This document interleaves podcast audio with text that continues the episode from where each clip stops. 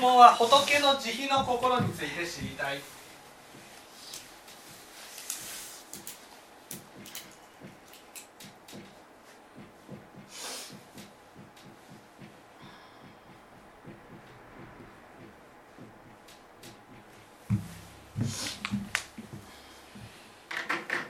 そのためにはですね私たちは私たちはどういうふうに世界を見ているかっていうことが大事になります。ね、なぜかと。いうと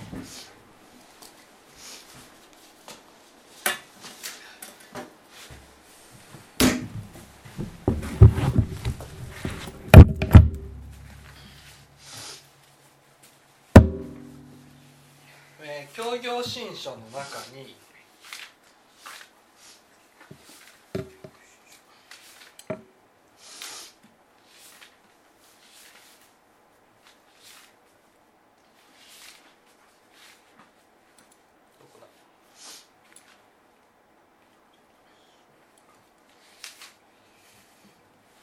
これですね。403ページ。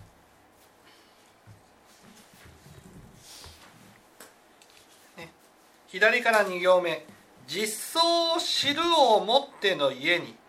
すなわち三階の主情の古毛の相を知る」「主情の古毛を知ればすなわち真実の慈悲生ず」ってね。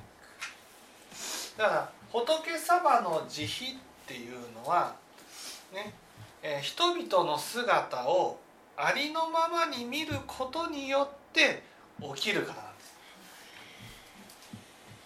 だから仏様って慈悲の方だって優しい方だってねその優しいっていうことはどういうことなのか、ねそれは本当に見ていてね何をやってるんだろう人々は。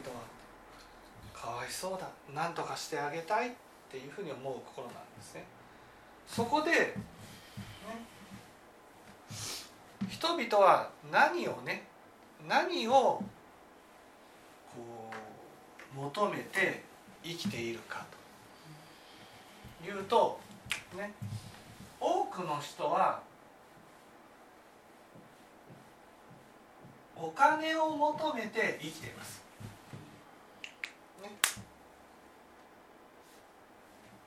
お金、ね、なぜか。お金があれば幸せになれると思っ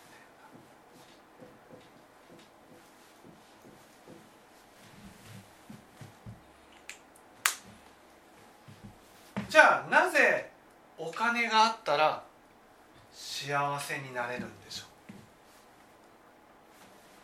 そう思うんでしょう。お金があったらどうして幸せになれると思うんでし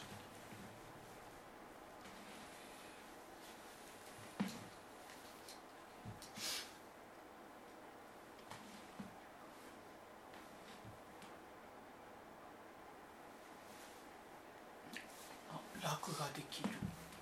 う楽ができるか？外的に楽ができる。楽ができるから幸せ。幸せ。欲が満たされる欲が満たされるから幸せ。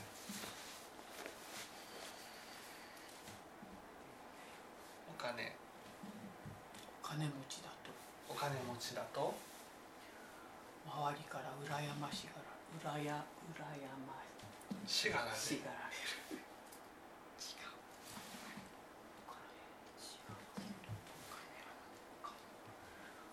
安心できるから。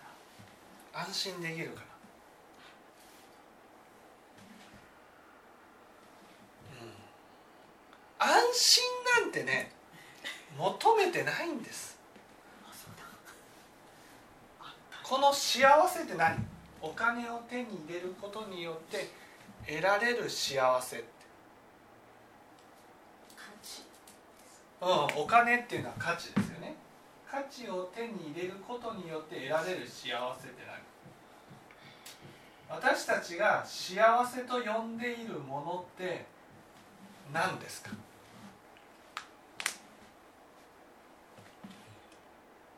え外的なこと。幸せと呼んでいる。幸せって何か。幸せが欲しい。幸せになりたい。ね。お金持ちになったら幸せになれる。なぜか。おお京満山に登る。うんうんうん。幸せっていうのは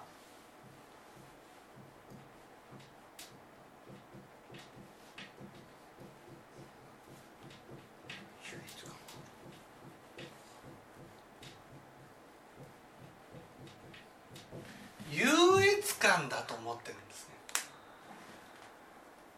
人と比べてっていうことそう人と比べて自分が上になることによってねどうだわ俺の方が価値のある人間だろっていうふうに示した時に人は幸せを感じる。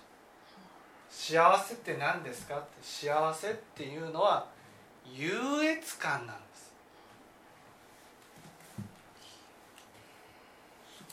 私たちが幸せと呼んでいるものって何か？優越感なんです。優越感を味わうためにみんな頑張ってるんです。ね。一生懸命お金を稼ぐ。稼稼いでね。生きていけたらいいじゃん。生きていくだけのお金を稼いで稼ぐことができたらそれで十分なはずなんです。だけど生きていくただ生きていくだけではそれでは人はですね何のために生きてるかわからないってなるんです。一生懸命働いてるんだから当然人よりも給料が欲しい。人よりも裕福なものを裕福な生活をしたい。お金持ちになったらですよ。ね高級な腕時計をね。いや別にね高級じゃなくてもいいじゃん。僕ら見たらですよ、ね、100円ショップで売ってるような腕時計でもね時間が分かりさえすればいいわけです。よでもなぜ人は金持ちになると。ね高級な腕時計を持とうとするの。ねなんで人は金持ちになるとね高級な車を持つようになるのか。ね普通の車でいいじゃん。乗りさえすれば、ね、高級な車じゃなくてもいい。なんで人はですよ金持ちになるとブランドの服を持とうとするのか。なぜか。優越感です自分はこんなにね価値のある人間なんだぞっていうことを示して満足しようとしてる。それが幸せだと思ってる、ね、だから誰よりも優越感を味わえるような人生を送ったら人は幸せになれると思ってるんですそれを見、ね、仏様が見られた時にどうかってことなんです。優越感って何？優越感っていうのはね狂慢なんです。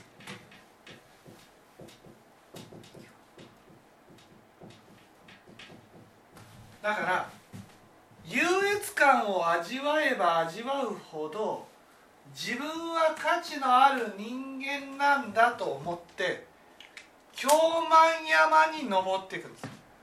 京満って何かって言ったらね価値のある人と価値のない人を区別して価値のない人を見下すことによって喜ぶ心なんです。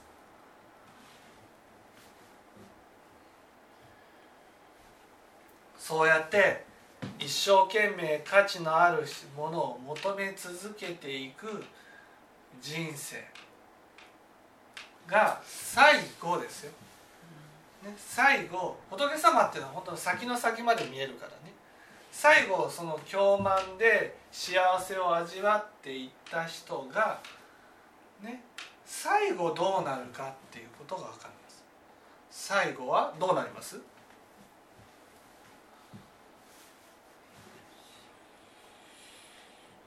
地獄で苦しなんで地獄に行くんですか？なぜ地獄に行く？む心を大切にしてないので。うん。いいですか？このお金というのはねお金っていうのは現実世界のものなんです。ね現実世界。だから仏教の教えから言うとね諸行のものなんで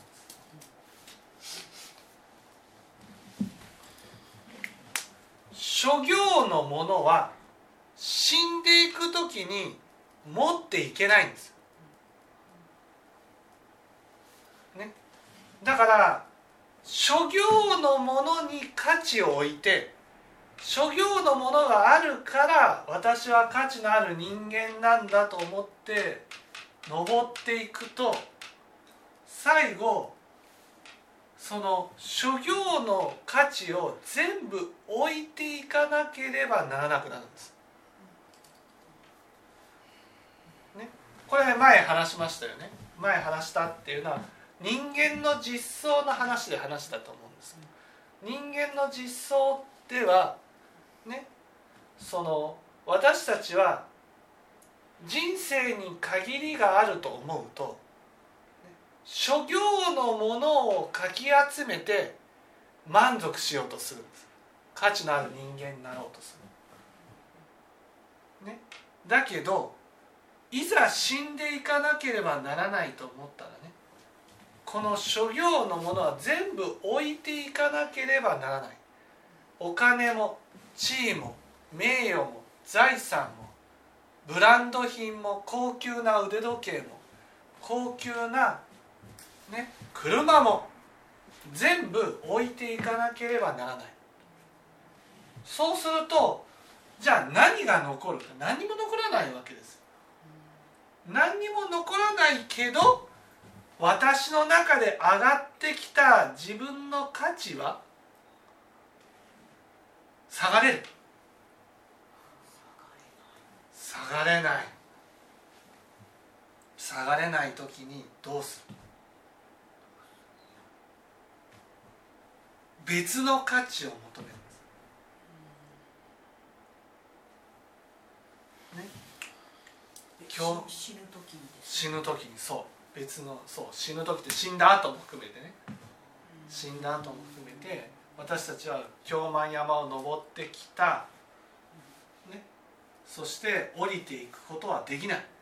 だって降りていってしまった瞬間に自分の人生自体がはっきり言って意味のないことになってしまうから。だって京満山を登るために苦労してきたんですよ。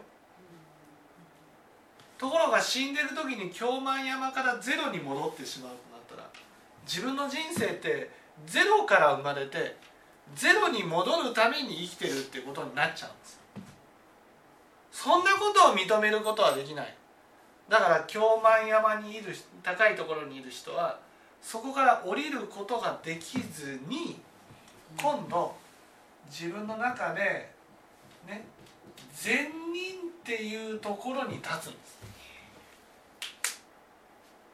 だけど善人っていうところに立つっていうのは善をしてるから善人じゃなくて善人に立つためにはもう一つ法がありますよね。悪人を作る。悪人を否定する。そう責める。死んだ後に。そう。じゃあ悪人って誰？自分の中の悪。そう自分の中の悪なんです。京満山を登ってきた人ほど善人に立たないといけない、ね、いわゆるお金とかそういう価値を失うから今度自分は善人という価値にすがるようになる。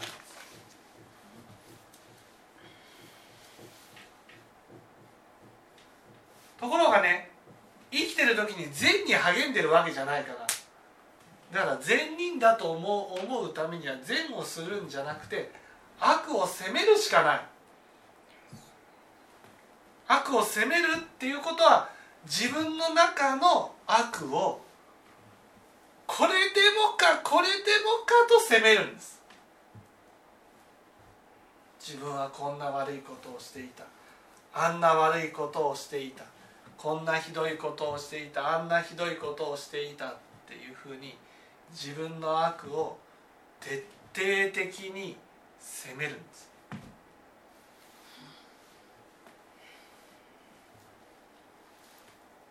そうすると当然悪を責めればそれは自分ですから。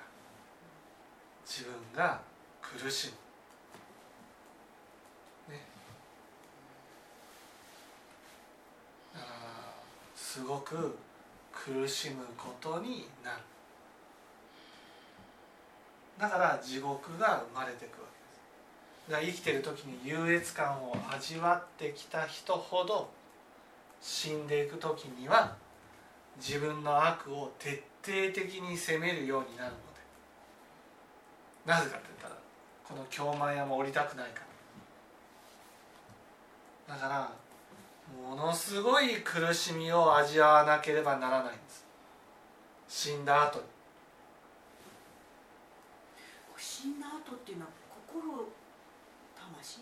魂魂。残ってるわけなのでうん。自分自身がこんなことしてきたっていうものが生きてる間にもやっぱり残ってるっていうそうですね。うん表に出てないだけでその価値を、えー外的な諸行に向けてたから見えなかっただけでその心がそうそう残ってるからそれが出てくるってことですそうそうそうあね、自分のなだから自分の中で善悪あるじゃないですか。挨拶することは善だ、ね、挨拶をすることは善だってなった時に挨拶を自分はねねしなかった。嫌な人にはしなかった。でも挨拶は善でしょ？その挨拶しないことは悪ですよね。生きてる時はねあいつは挨拶、ね、悪いやつだから挨拶しなくてもいいっていうふうになるけど自分が死んでいく時には自分の悪を見て自分の悪、ね、自分の悪人を見て、ね、俺はなんで挨拶をしなかったんだろうってなるわけです。本当にダメなやつだっていうふうになるわけ、ね、なんで挨拶をしないんだろう。生きてる時は怒りを起こすことを正当化しね。相手が悪いんだから怒っていてもいいんだって思ってた。ところが死んでいく時にはなんで私はあんなに怒っちゃったんだろう。自分の人生の中で善悪の基準っていうのはね。ずっと持ってるんですよ。それを私たちはこうコロコロコロコロ変えてるけどでも自分が悪を見た瞬間ねその自分の中でできていなかったこと自分の人生の中でできていなかったことが思い起こされてすごく責めるんです。なんであんなこともできなかったあんなことも俺はダメなんだ。そして悪いのあいつじゃない。あいつも悪いんだとか。自分を責めたり人を責めたり自分を責めたり人を責めたりしてねぐるぐるぐるぐるとその責めることをね自分を責めたり人を責めたりを繰り返しながら苦しみ続けることになるわ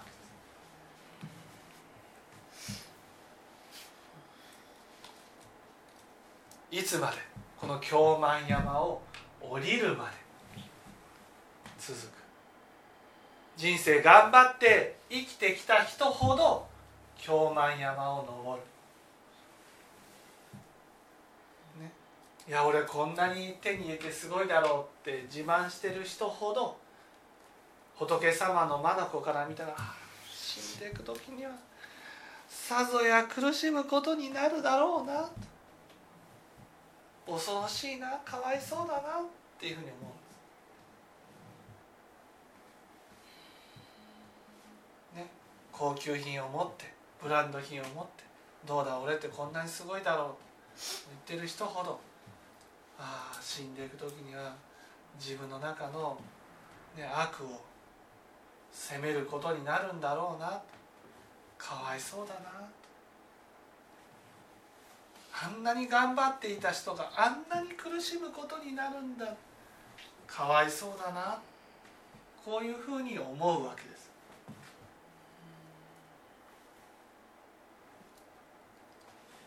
それを私たちはですよ今その優越感に浸っているところまでしか見えないからね。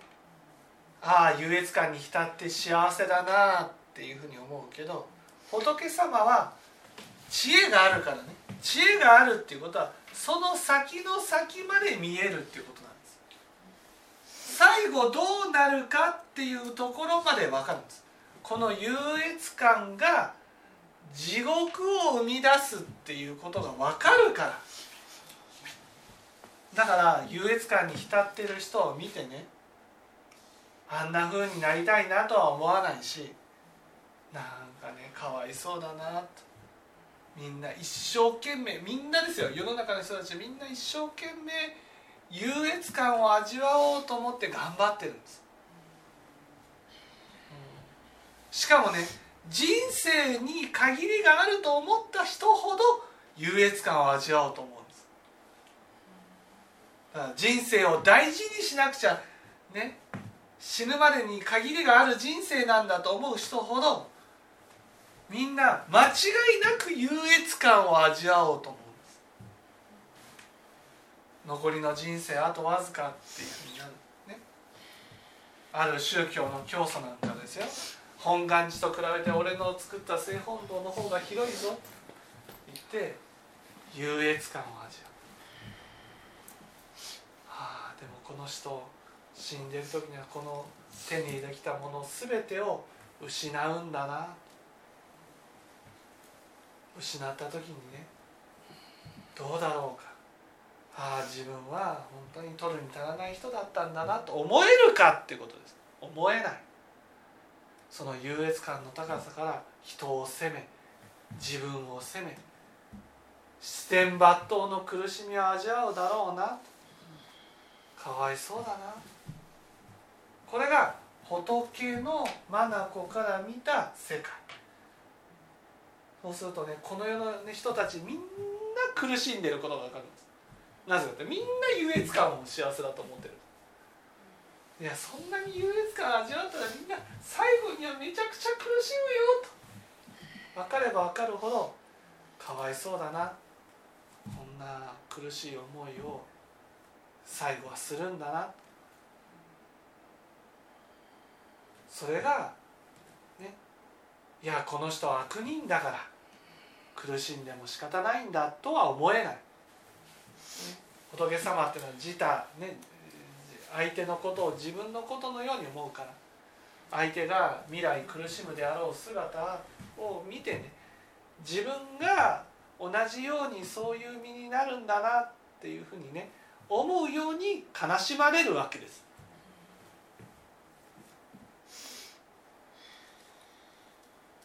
だからね仏様に怒りなんてないんです。もう全部ねかわいそうだな悲しいな。どうしたらその人を救ってあげられるだろうかな？こういうふうに見られる。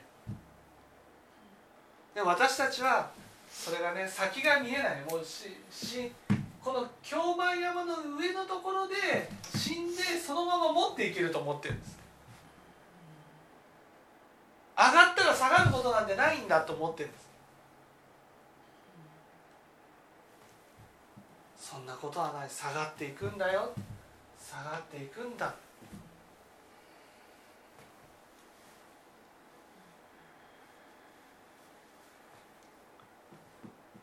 みんな苦しむ。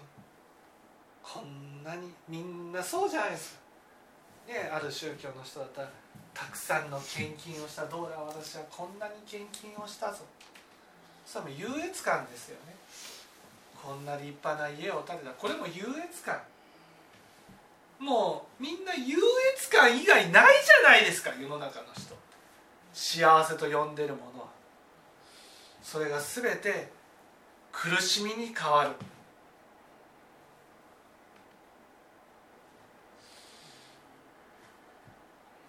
でもそれが本当に死ぬが死ぬまでわからないんです。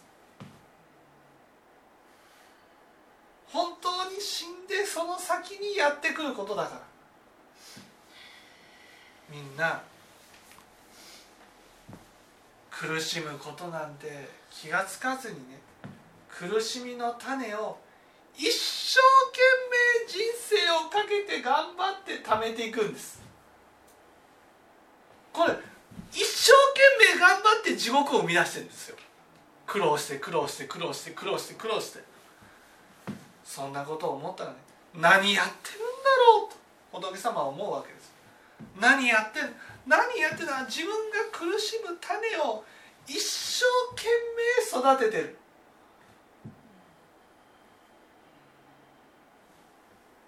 そして誰よりも成功した人を見てねあんな人になりたいって思う。あんな風になれたら優越感を味わえるんじゃないかっていうふうに思う。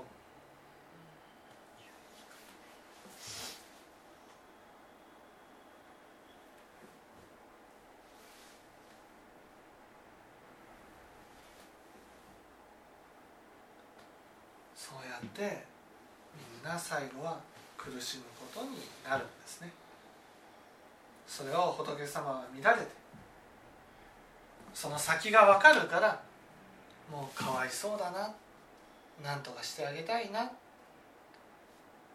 だから世の中の幸せな人ほどかわいそうだなって思うのが仏の慈悲なんです。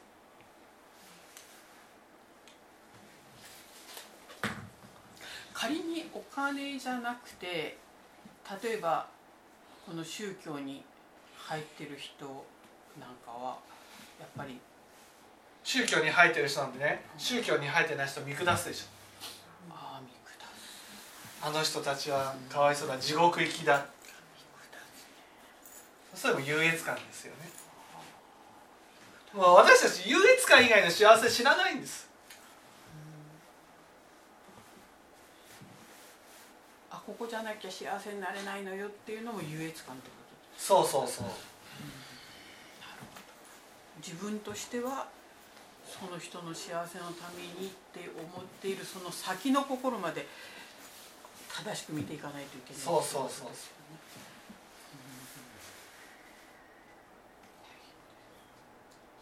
死んでからあその優越感には気がつかない優越感には気がつかない。それは仏教を聞いてる人だけですから。気がつか気がつかなくて落ちるのが怖くて。だってここれがこの高いところに上がってるこの状態が自力の状態ですよね。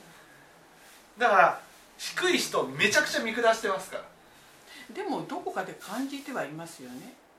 ら、うん、感じてない。感じてますよ感じている。けどそれを感じていることを分析してるわけじあゃない。認めたくない。そう分かってたら登らないじゃないですか。そんな。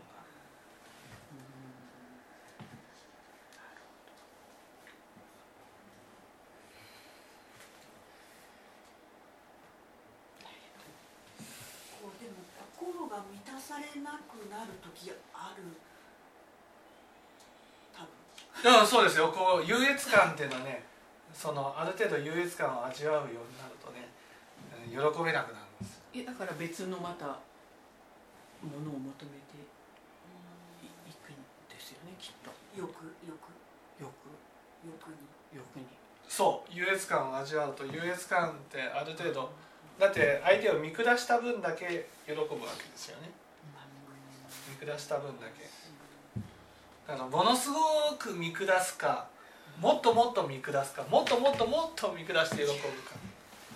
見下してそれかもう喜べないから欲に流れて現実逃避していくか苦しい。結局優越感に味わっても苦しいからその苦しみをごまかすために欲に流れていく、認めたくない。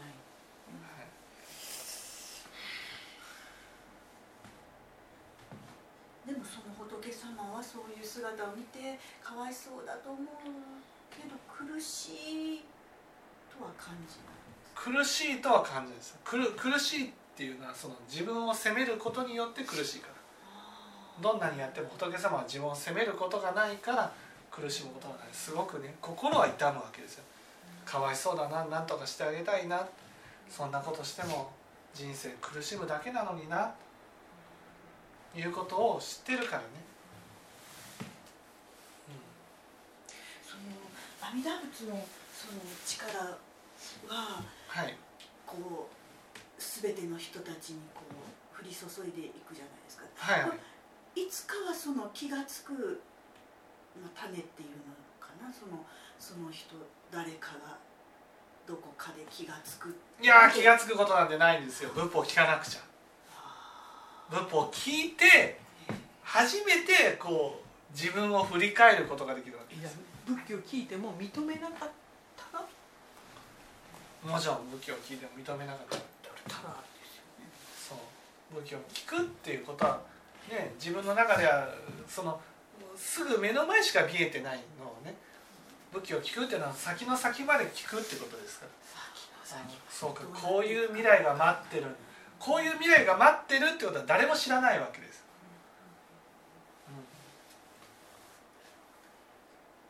うん。ね、だけどうーんそういう仏教を聞いていくと先の先まで見えてね。ああこれは苦しいだろうな。と結局このねよくあるじゃないですか、ね、大河ドラマとかでね。ってそのてあの栄養映画を極めた人がさ今だったらそのあの義時ですかね。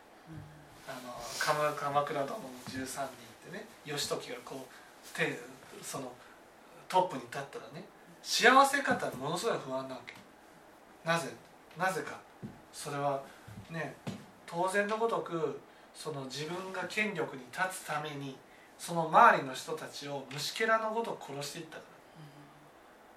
この虫けらのごとくやったっていうのは自分がこの立場から落ちた瞬間に味わわなければならないものっていうふうになるだからものすごい不安になるわけですよ。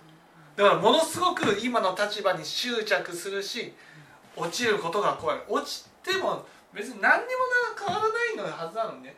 自分の中で落ちたら殺される。落ちたらひどい目に遭う。っていう自分が作ってきたものだから。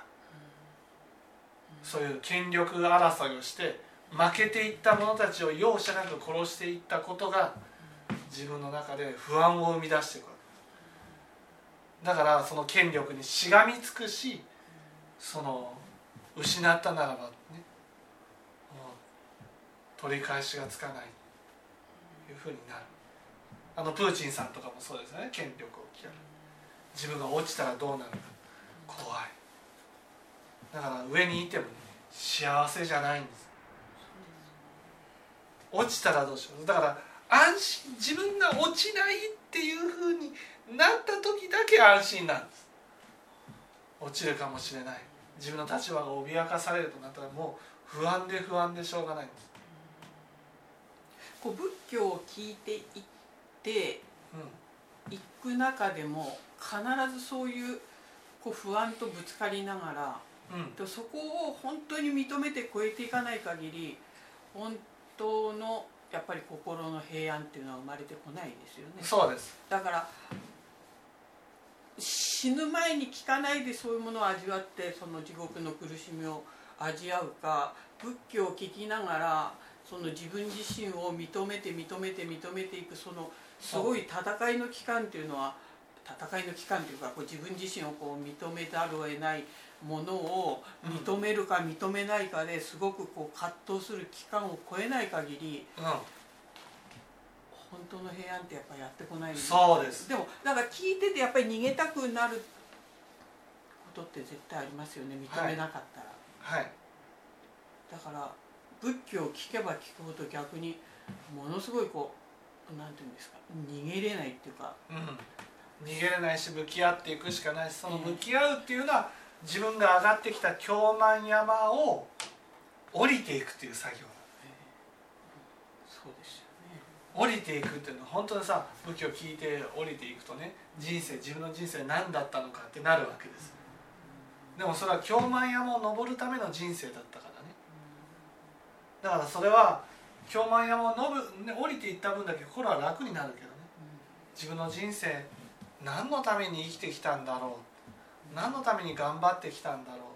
何だったんだろうっていうふうになるわけです。頑張ってきた人ほどそれ感じますよね。はい。そうですよね。うん。だから聞き続けないといけないんですけど。はいそれに気づいた時に仏様の慈悲の心と出会うっていうこと。それに気づくいや仏様の慈悲の心っていうのはねえ私たちは全部自分に目が向いてるからね。目が本当に外に向いてね外人に人を正しく見れるようになったら仏の慈悲が起きます。ね私たちはどうしても自分が優越感を味わえるかどうか自分の方にしか目が向いてないから、ね人を見てるようで見てない、うん、だから自分が本当に氷満山を降りて心から安心できるようになった時に初めて人を見てね人を見ていったらみんな今日優越感を味わうために生きてるじゃないかと。かわいそうだなっていうふうに思うようになる。ってさばさばいたり責めたりするんじゃなくてですねはい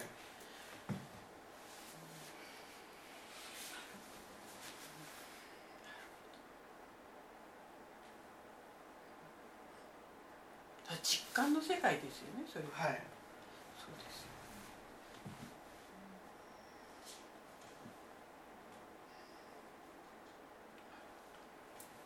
分かっていただけたでしょうか